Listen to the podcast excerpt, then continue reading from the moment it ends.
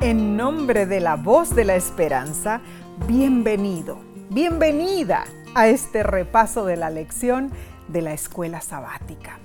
Estudiamos juntos la Biblia Así es. para enriquecernos espiritualmente y para honrar el nombre de Dios.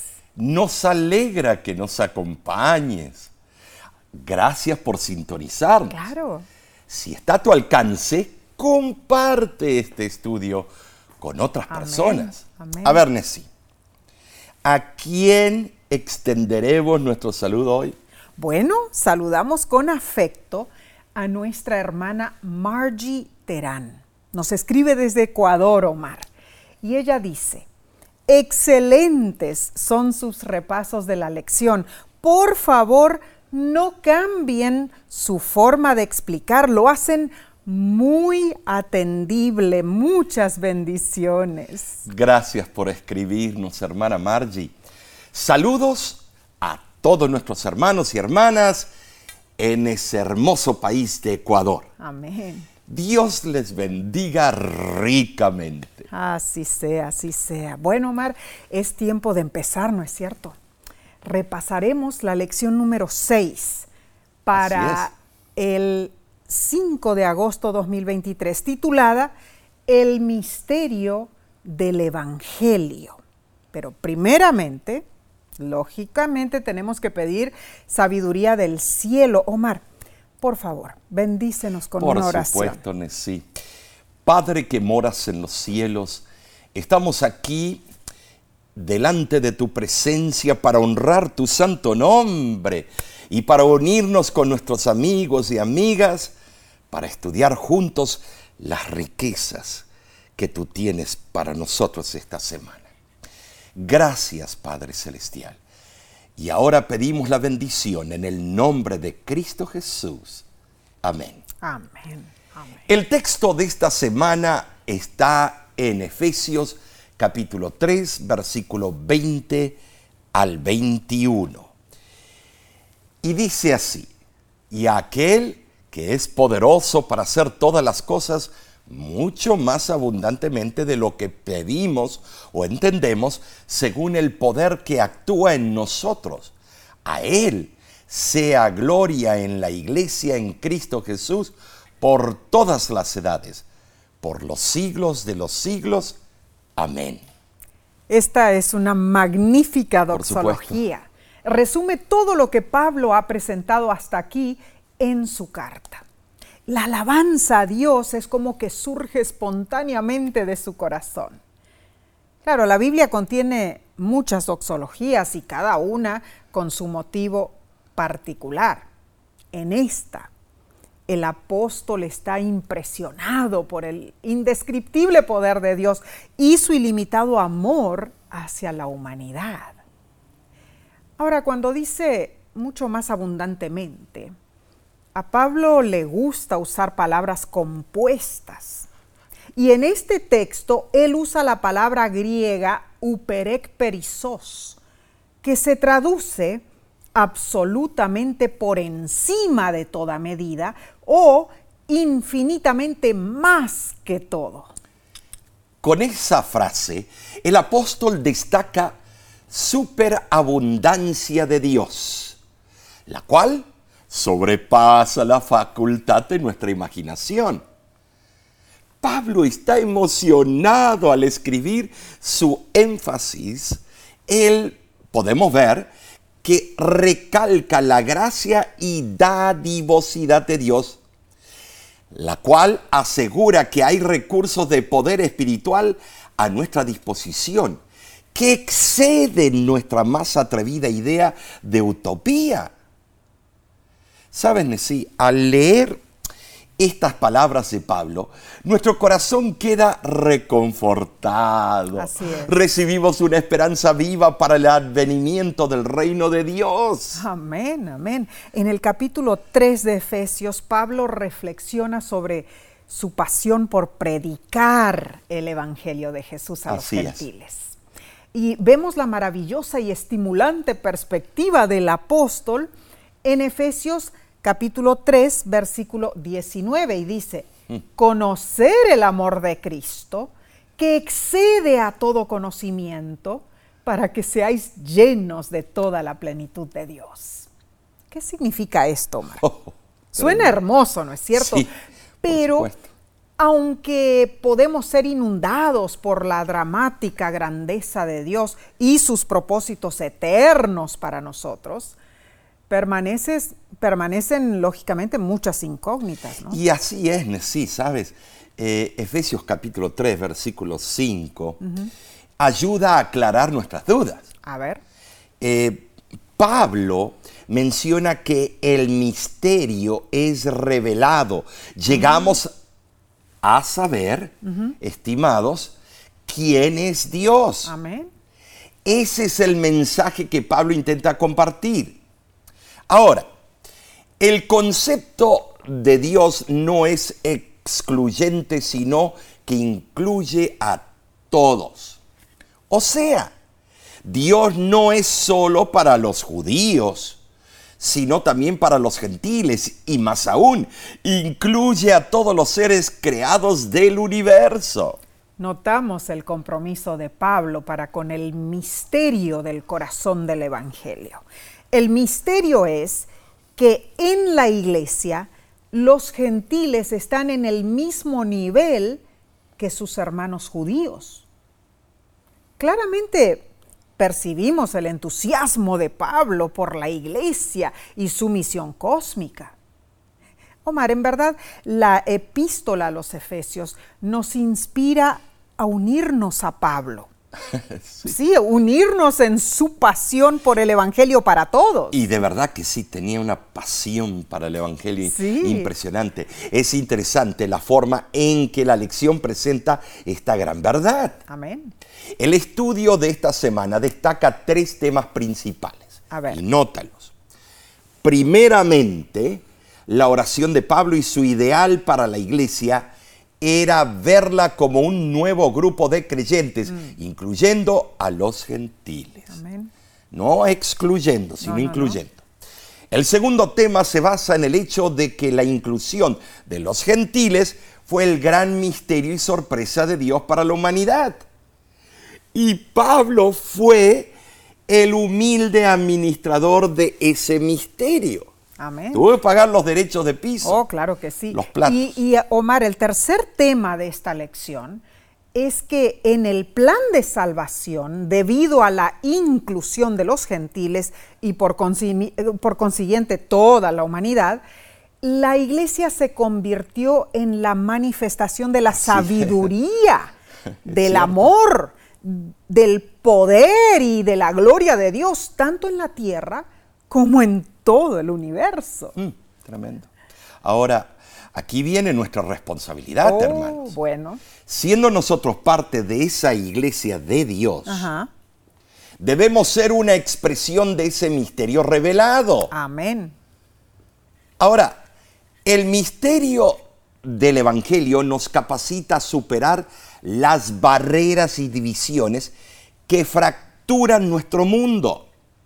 Mira, si no, ponemos eh, no podemos lograr esto, no estamos representando correctamente a Dios. Jesús vino al mundo para mostrar que cada uno de nosotros somos amados de Dios y no atraer favoritismos, sino que todos podemos estar en el mismo nivel. Entonces, esta debe ser nuestra labor. Revelar el misterio de Dios al mundo. Somos en verdad gran parte de la respuesta al dilema, hermanos. Somos el espectáculo para el universo. Omar, todos los seres no caídos observan atentamente la guerra cósmica Sí es. Y ven a Dios obrando por cada uno de nosotros, los seres rebeldes del universo. Y Dios así Increíble. obra, hermanos. ¿Por qué? Porque nos ama y desea que regresemos a Él. Ah, qué hermoso este estudio. Será profundo y un estudio también admirable. Claro que sí. Bueno, analicemos la lección del domingo 30 de julio titulada Pablo el apóstol a los gentiles preso. Bueno, que todo iba bien hasta que salió la palabra preso. Preso. Efesios 3 demuestra una estructura interesante. Y te voy a decir por qué. El apóstol comienza diciendo, por esta causa yo, Pablo, prisionero de Cristo Jesús, por vosotros los gentiles. Efesios 3.1. Así es. Luego, en los versículos 2 al 13, él hace una pausa con una larga digresión enfocada en su obra como apóstol de los gentiles. Después, Pablo regresa a su enfoque de pensamiento original al repetir la frase por esta causa, Efesios 3:14.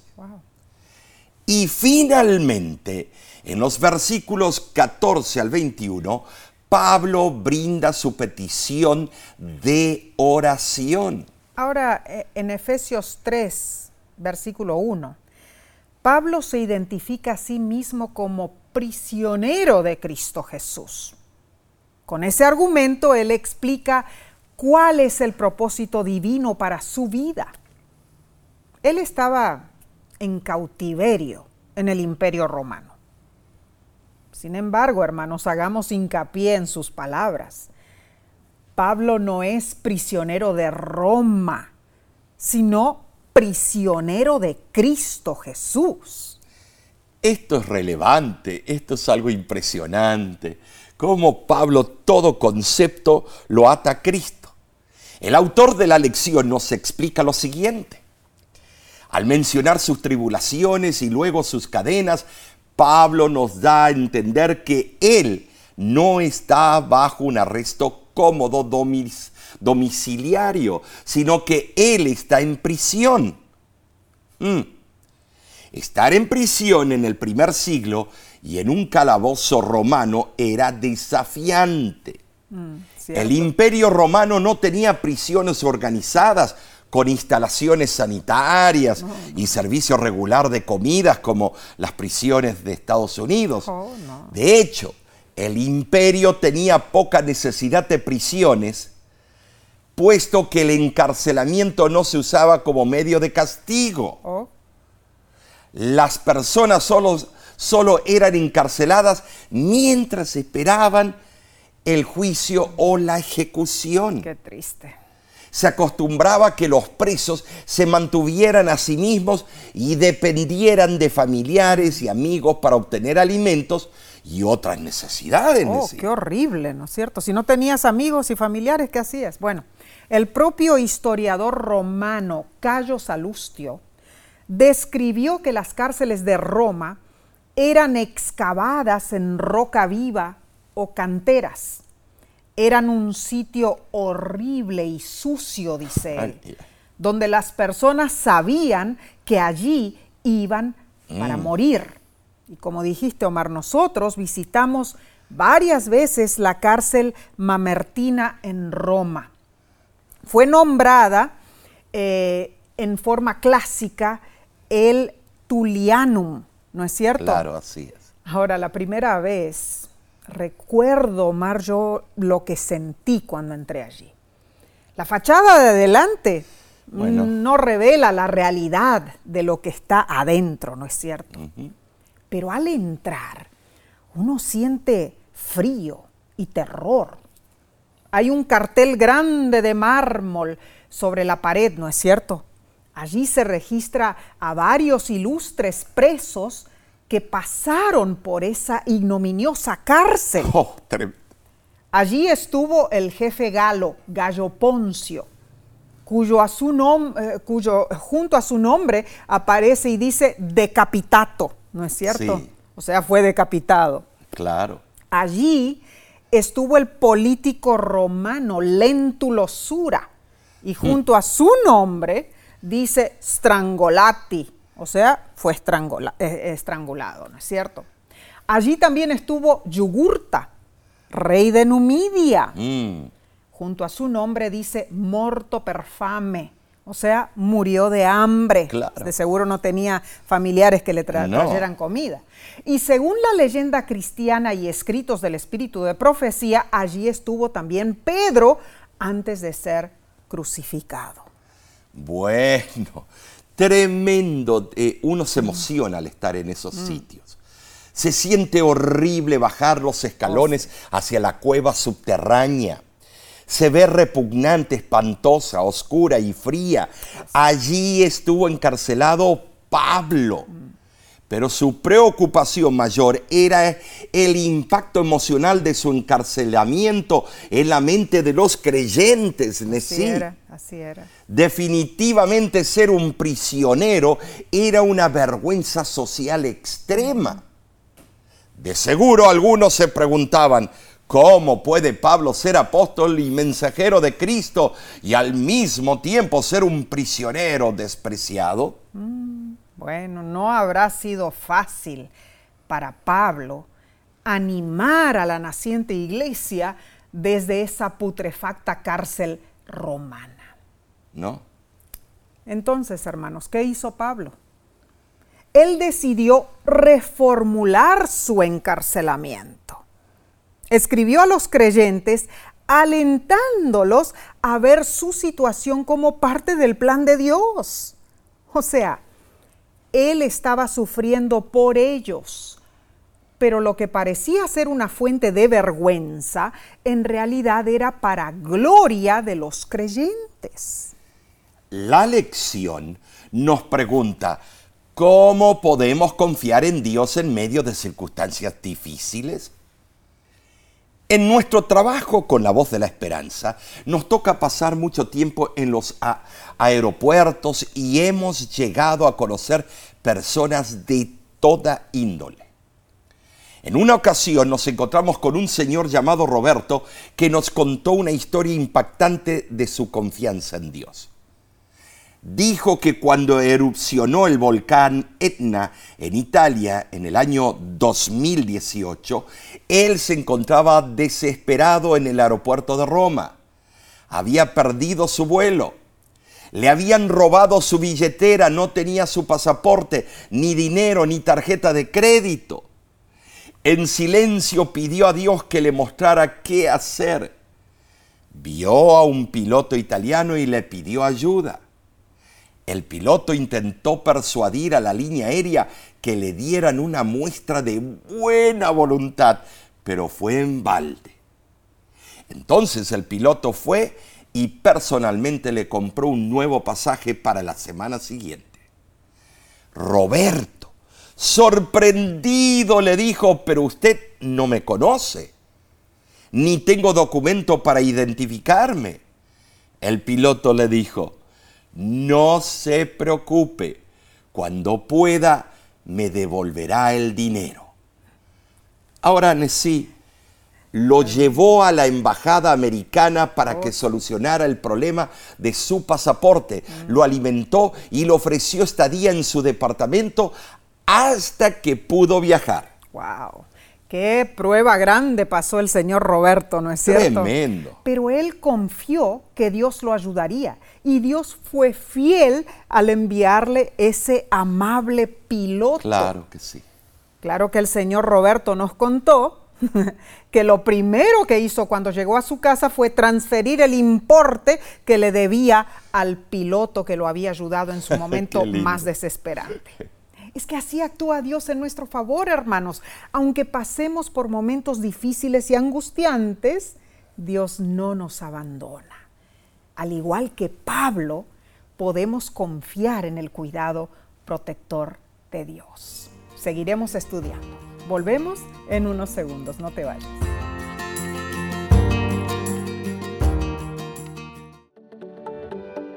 En nuestra aplicación puedes encontrar más contenido como este que te ayudará en tu vida espiritual. Lo puedes descargar visitando nuestra página web lavoz.org.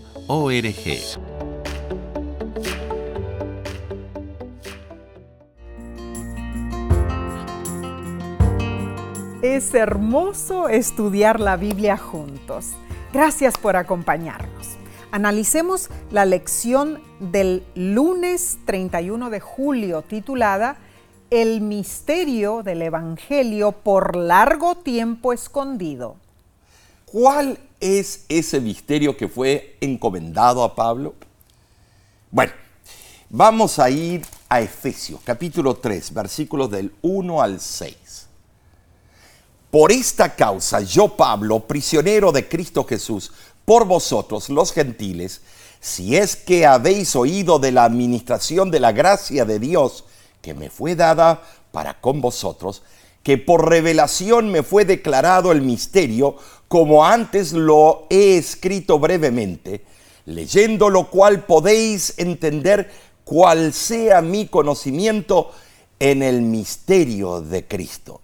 Misterio que en otras generaciones no se dio a conocer a los hijos de los hombres, como ahora es revelado a sus santos apóstoles y profetas por el Espíritu. Que los gentiles son coherederos y miembros del mismo cuerpo y copartícipes de la promesa en Cristo Jesús por medio del Evangelio. Pablo usa tacto al dirigir la atención de sus lectores Está balanceando. Sí, claro. E, él quería eh, dirigir esa atención a asuntos de gran importancia, ¿no es cierto? Y fue cuidadosamente. Él escribe esta parte de la carta específicamente a los creyentes gentiles que se reunían en las casas culto de Éfeso.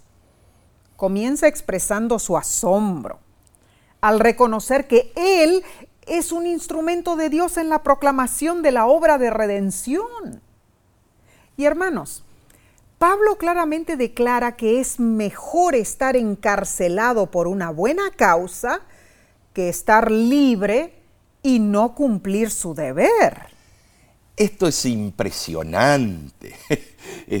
estar encarcelado por una buena causa. Él explica que está encarcelado debido a su obra en favor de los gentiles. Así lo afirmó, sosteniendo que los gentiles eran herederos de las promesas igual que los judíos. Eso le había granjeado el odio de sus compatriotas que buscaban arruinarle. Pablo hace una divagación para referirse a dos asuntos. Y estos asuntos están relacionados. Primero, la revelación del misterio escondido aseguraba la coheredad a los gentiles. Y número dos, su llamamiento al apostolado debía hacerles conocer ese misterio. Hay incertidumbre implícita en la frase, si es que habéis oído, de Efesios 3.2. Quizá es una evidencia de que la epístola no fue dirigida a los efesios. Varios escolásticos argumentan que Pablo no hablaría de esa manera a un grupo para el cual había trabajado durante tres años. En cuanto a esa frase, si es que habéis oído, se pueden presentar tres explicaciones. Número uno, que la declaración es una referencia irónica sobre algo que era indudable.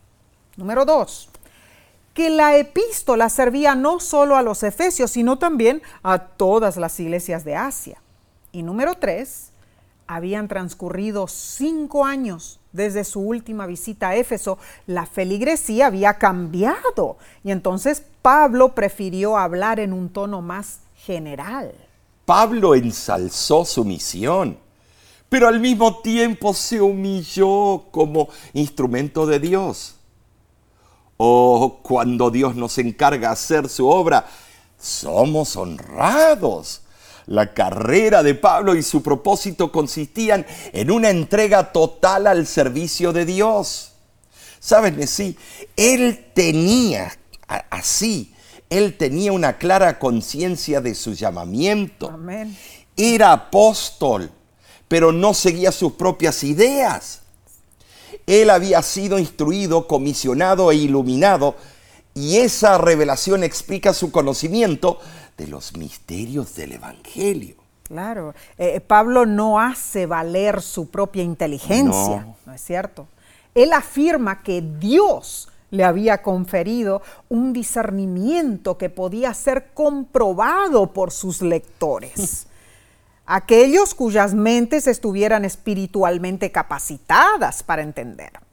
Pablo les aseguraba que él poseía una información cabal de los temas sobre los cuales escribía. Tremendo. Por lo tanto, era digno de confianza. Así también nosotros, hermanos, siendo fieles testigos de Dios, podemos sentir la misma convicción, que el mensaje paulino es verdadero y válido.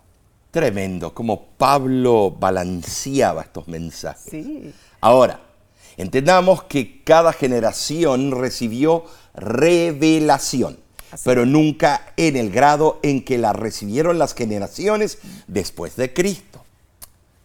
Ahora, la revelación en el Antiguo Testamento fue progresiva. ¿Estamos de acuerdo? Calculada también para servir los intereses de cada generación pero era limitada la ignorancia del pueblo hasta que la plenitud de la revelación se manifestó en quién más? Jesucristo. Con esto deseo decir que el misterio solo puede ser conocido en la medida en que Dios lo revele. Dios no intenta mantenerlo en secreto, Dios desea hacerlo conocer había llegado el momento, las bendiciones del plan de salvación que debían ser compartidas con todos los gentiles. Es que sólo así se cumpliría la promesa hecha a Abraham de que en él serían benditas todas las naciones. El pueblo hebreo no comprendió que el plan de salvación abarcaba a los gentiles ni tampoco entendió la universalidad del Evangelio. Por eso los gentiles habían permanecido en relativa ignorancia. Y esto es muy cierto. Sin embargo, en el Antiguo Testamento existen insinuaciones de lo que Dios intentaba revelar a todos los pueblos, no solo a los judíos. Finalmente, Nesí, finalmente, el evidente propósito de Dios por medio de Jesucristo fue unificar a los que durante siglos habían estado separados por animosidades. Cierto. Entonces, toda diferencia de vida a raza, nación, posición social debe ser eliminada por el poder del amor y nuestra lealtad a Cristo. Muy cierto, Omar. Ahora preguntémonos. ¿Habrá en nosotros, hermanos, algún vestigio de actitud que contradiga la inclusividad que el Evangelio enseña? Bueno, nuestros esfuerzos por armonizar las diferencias fracasan, hermanos, porque no están en armonía con los principios del reino de Dios. ¿Cuáles principios? Respeto mutuo y amor Dios desea que compartamos el misterio del Evangelio. Así que te pregunto, ¿alguna vez has actuado como si fueras el guardián del gran misterio que ha cambiado tu vida, el misterio que también cambiará el mundo para algo mejor? ¿Alguna vez has compartido ese Evangelio como si fuera un maravilloso y hermoso misterio? Hermano, hermana, oramos para que así sea. Bien, pasemos, Omar, a la lección del martes 1 de agosto, titulada La Iglesia, reveladora de la sabiduría de Dios. Y sí lo es de sí. Sí, claro. Eh, bueno, debe serlo. En la segunda parte del capítulo 3 de Efesios, Pablo habla sobre la forma de actuar de Dios. Él se presenta como un ministro y su intensa obra ha sido el resultado del poder que Dios le concedió, el divino don de la gracia. Amén. Eh, sí, ese don estaba acompañado de energía divina. Claro. Pero al reconocer la gracia de Dios y la protección divina, Pablo mantenía su humildad. Esto es medio fuerte de entender. Nunca olvidó que él había perseguido a los santos. Ese recuerdo renovaba constantemente en él su aprecio por la grandeza de su llamamiento y el perdón de Dios hacia él. Pablo parecía estar siempre maravillado de que Dios tomara a alguien tan imperfecto como él para hacerlo ministro de su gracia. En Efesios 3, versículo 8, Pablo afirma que él es menos que el más pequeño de todos los santos. Esta manera de pensar del apóstol compagina con lo que escribió Elena de White en el camino, eh, camino a Cristo, perdón, página 64. Cuanto más cerca estés de Jesús, más imperfecto te reconocerás, porque tu visión será más clara y tus imperfecciones se verán en abierto y claro contraste con su naturaleza perfecta. Claramente la humildad no es una cualidad negativa, hermanos. Por el contrario, armoniza con el conocimiento de la victoria personal sobre el pecado y con el crecimiento en la gracia. Y esto estamos de acuerdo, ¿no es cierto? Ahora, Pablo sigue expandiendo su retórica sobre el misterio en Efesios capítulo 3, versículo 10. Para que la multiforme sabiduría de Dios sea ahora dada a conocer por medio de la iglesia a los principados y potestades en los lugares celestiales.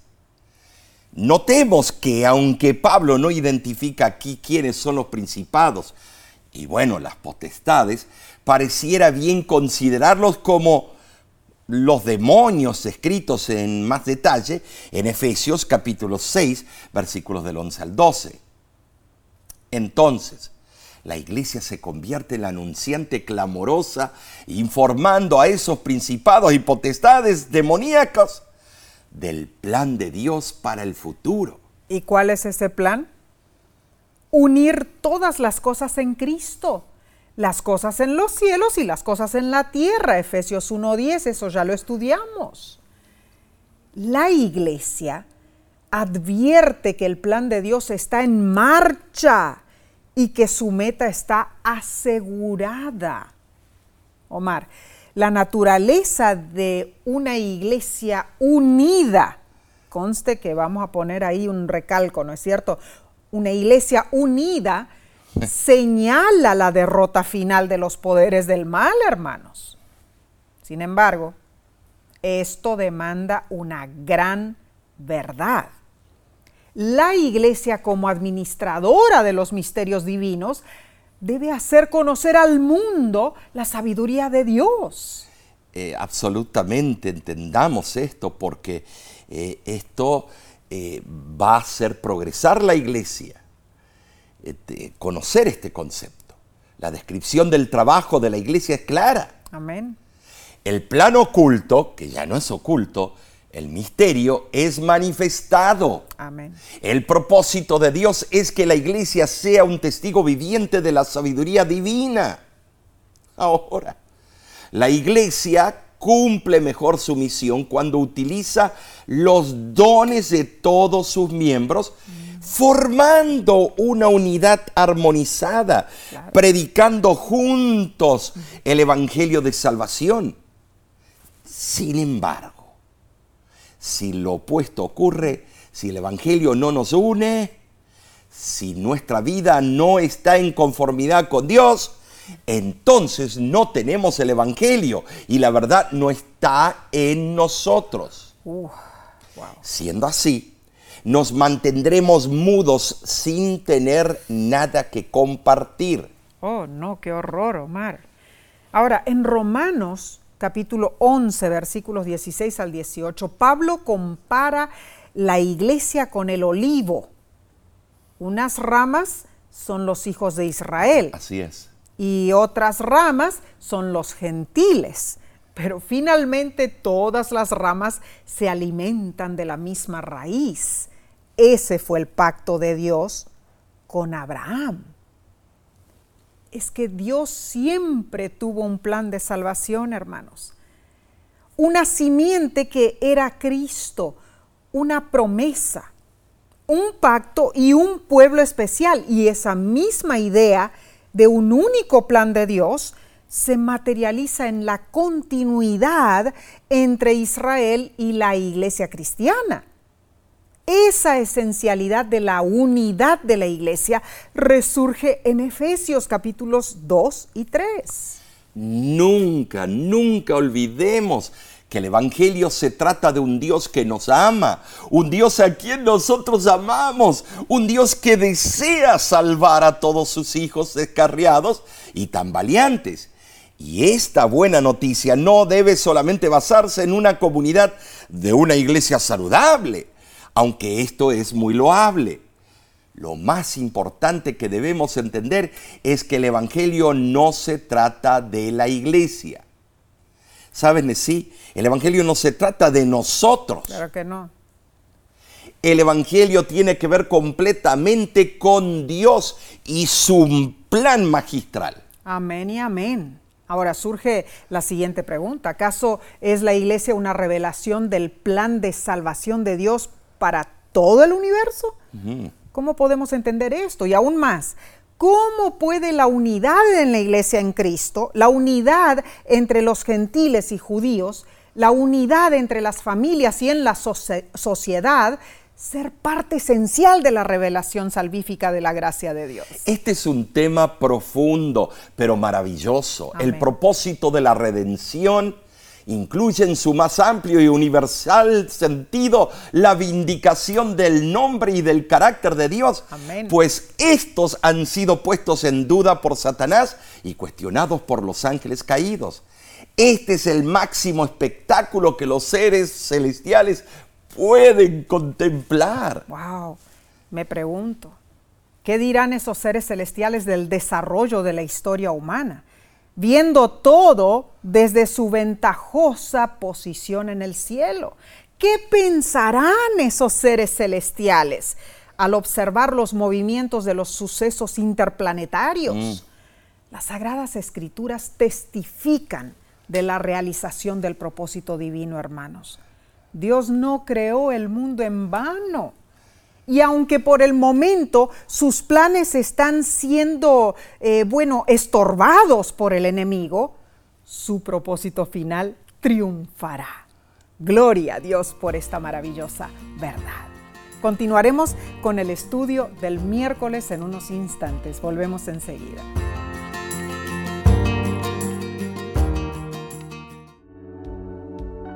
Con seguridad estás disfrutando este estudio de la escuela sabática. Te invitamos a buscarlo en formato de video por nuestro canal de YouTube. Lo puedes encontrar en youtube.com diagonal La Voz de la Esperanza.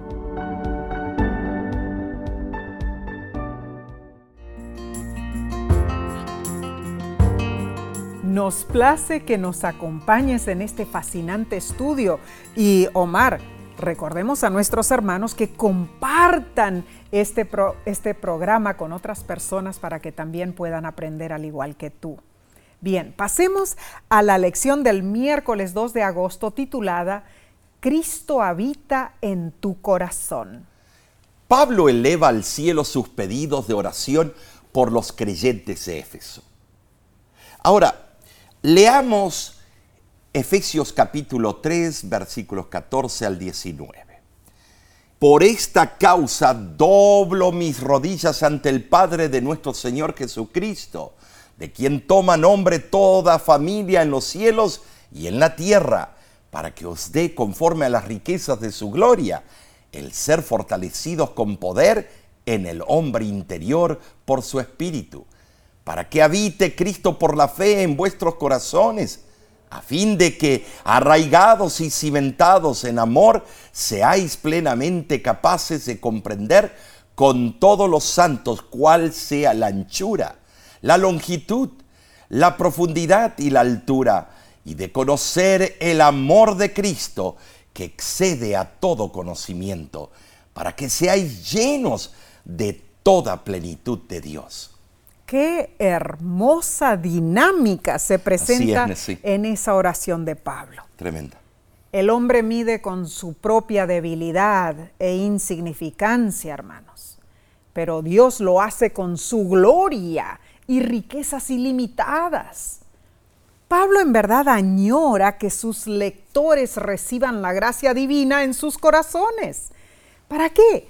Para que puedan indagar profundamente y alcanzar las alturas de la vida espiritual a fin de participar de las gloriosas riquezas del reino de Dios, ¿no es cierto? En su oración, Pablo utiliza un importante juego de palabras. Cuando él dice que dobla sus rodillas ante el Padre, de quien toma nombre toda familia en el cielo y en la tierra, el apóstol explora la conexión fonética entre la palabra griega para padre, pater, y el término griego para familia, patria. Mm, interesante. Pablo celebra la naturaleza exhaustiva del plan de salvación de Dios, el cual involucra todas las cosas para siempre. Amén. Aquí él afirma que toda familia en el cielo y en la tierra pertenece al Padre. Estas son muy buenas noticias, ¿qué te parece? Ah, maravillosas noticias. Alabado sea Dios. Hermano, hermana, medita en este pensamiento. Tu familia, a pesar de sus imperfecciones y fallas, pertenece a Dios. Así es. Bueno, hace unos días, Omar, conocimos a Dyson un señor que nos contó sobre sus estudios de doctorados en química y en griego del Sí, Nuevo Testamento, ¿te acuerdas?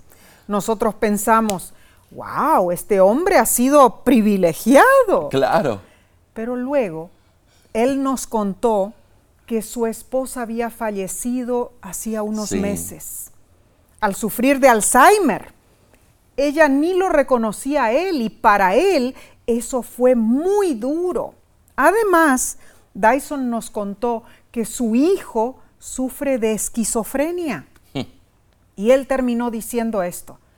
La verdad es que cada familia tiene su historia llena de imperfecciones. Es tremendo eh, cuando lo conocimos, porque tenía una, una forma alegre en ese momento. Cierto. Eh, Él estaba venciendo todas sus tristezas.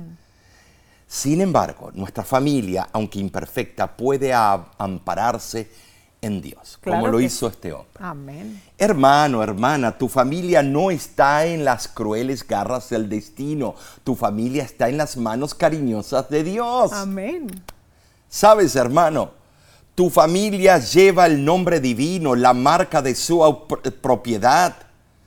Dios ama a cada fa- familia imperfecta, inclusive la tuya, la mía, la nuestra. Permitamos que Dios more en nuestro círculo familiar. Y no olvidemos que Él no desea ser un visitante esporádico. Él desea habitar en nuestro corazón y el corazón de cada familia, cada día. Amén y amén. Ahora en Efesios capítulo 3 versículos 16 al 19, Pablo le pide a Dios que conceda a los creyentes una abundante experiencia espiritual, marcada por una fortaleza interior por medio de la presencia del Espíritu, la comunión con Cristo y una identidad espiritual estable y segura. Dice en Efesios 3, 17, arraigados y cimentados en amor. Esta terminología abre nuestro corazón a Cristo, ¿verdad? Claramente, el amor que se arraiga penetra en las profundidades del alma y de todas las facultades mentales, mientras que el amor que se cimienta proporciona el fundamento firme para nuestra vida cristiana. Y contra tal clase de amor, hermanos, no hay argumento. Omar, En verdad, el amor surge de nuestra experiencia personal con Cristo. Así es, sí, claro, Claro. sí. Se convierte en la raíz y el cimiento de la unidad entre Dios y nosotros y también entre nosotros y nuestro prójimo. Y esto sí es, es importantísimo. Claro. Además, Pablo en su oración busca alabar a Dios por el alcance magistral de las bendiciones divinas ofrecidas a los creyentes. Así es. Y es interesante que él no menciona solo tres dimensiones, sino cuatro. La anchura, la longitud, la profundidad y la altura. Tremendo. Efesios 3:18.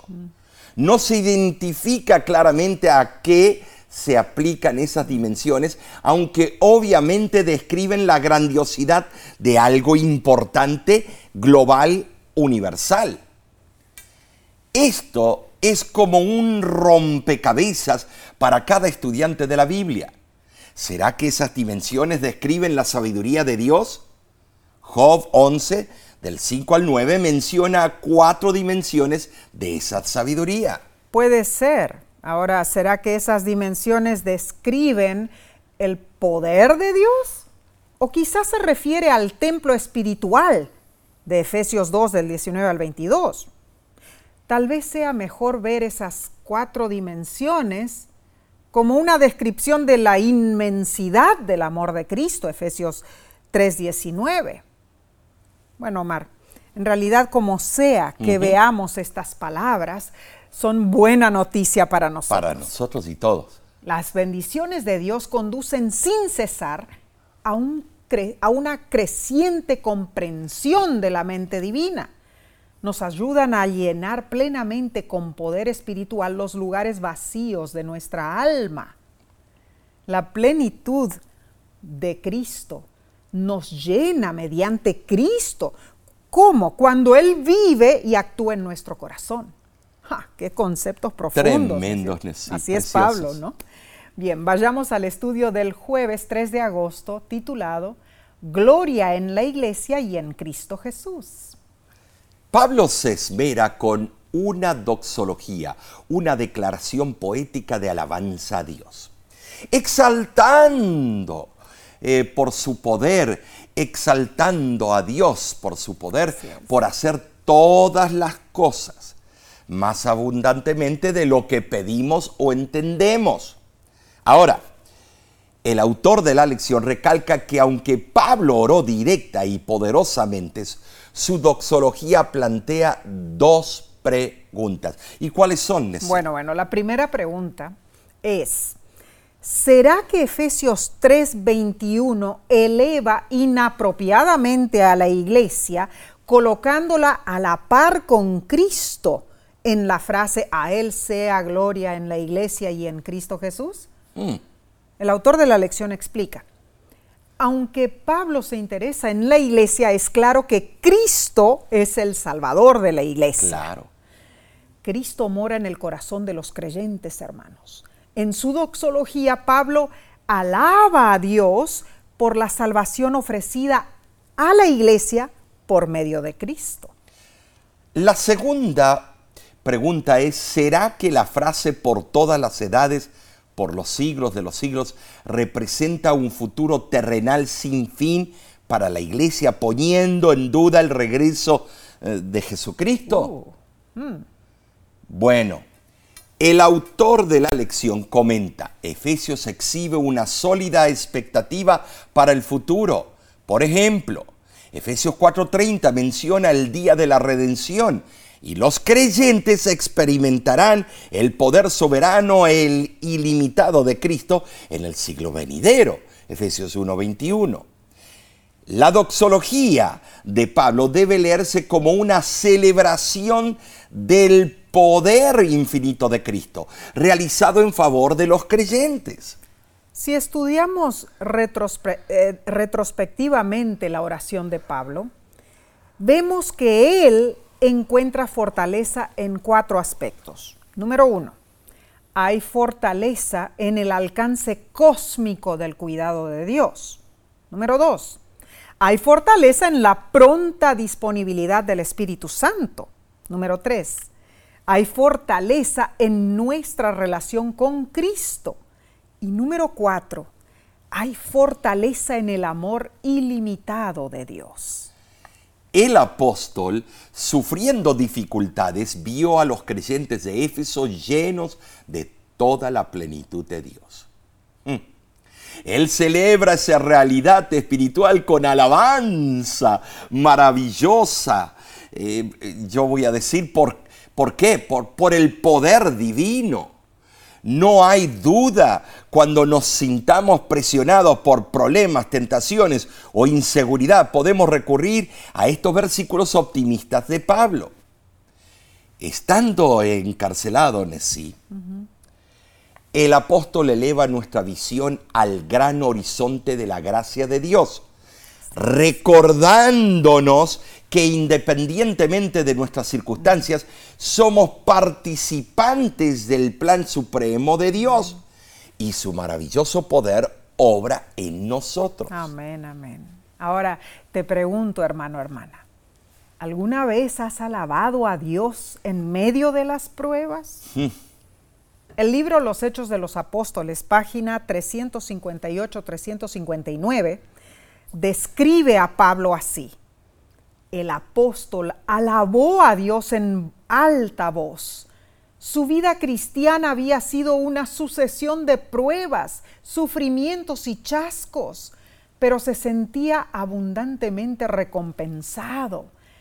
Con paso más firme y corazón gozoso continuó su camino no se quejaría del pasado, ni tampoco temería el futuro. Sabía que cadenas y aflicciones lo esperaban, pero también que debía rescatar almas de un cautiverio infinitamente más terrible y se regocijó en sus sufrimientos por causa de Cristo. Esto nos enseña una gran lección. Oh, sí. Es necesario actuar aún en medio de las pruebas. Amén. La revista adventista de enero 1889 nos exhorta. ¿Cómo podemos armonizar nuestra condición espiritual eclipsada con la presentación de la plenitud del conocimiento que tenemos el privilegio de poseer?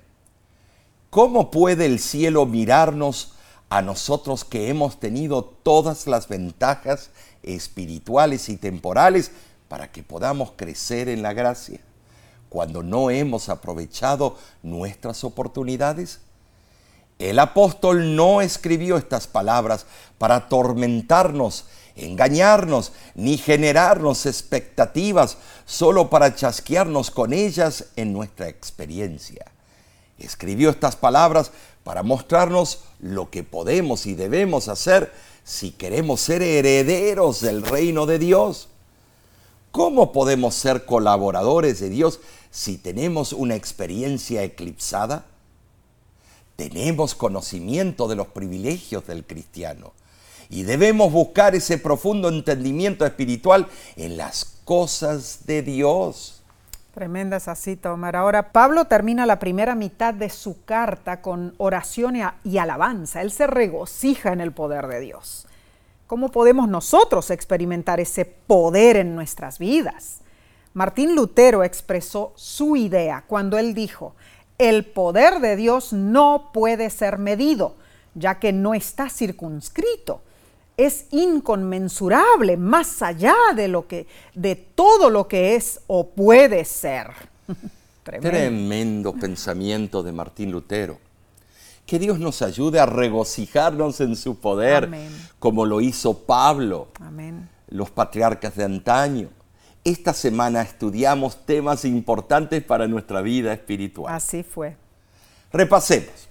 Primero, Pablo se identificó como prisionero de Cristo. Escribió a los creyentes de Éfeso, alentándolos a que vieran su situación como parte del plan de Dios. Número dos, el misterio del Evangelio por largo tiempo escondido fue finalmente revelado. Número tres, la descripción del trabajo de la iglesia es clara. El misterio ha sido manifestado. Dios desea que la iglesia, iglesia sea un testigo viviente de la sabiduría divina. Número cuatro, podemos ampararnos en Dios. No estamos en las garras del destino, estamos en las manos de Dios. Pero no olvidemos que Dios desea habitar en nuestro corazón. Y número 5, la doxología de Pablo celebra el poder infinito de Cristo. Como Pablo, podemos regocijarnos por causa de Cristo. Amén y amén. Ay, Omar, este estudio nos anima a seguir indagando y aprendiendo más sobre los elocuentes consejos de Pablo, Así ¿no es. es cierto? Te invitamos, hermano, hermana. Acompáñanos la próxima semana. ¿Qué estudiaremos, Omar? A ver. Bueno, el título de la siguiente lección es El cuerpo unificado de Cristo. Será un tema fascinante. Oh, sí. No te lo pierdas. Claro que no, y recuerda compartir estos estudios con otros, hermano, hermana.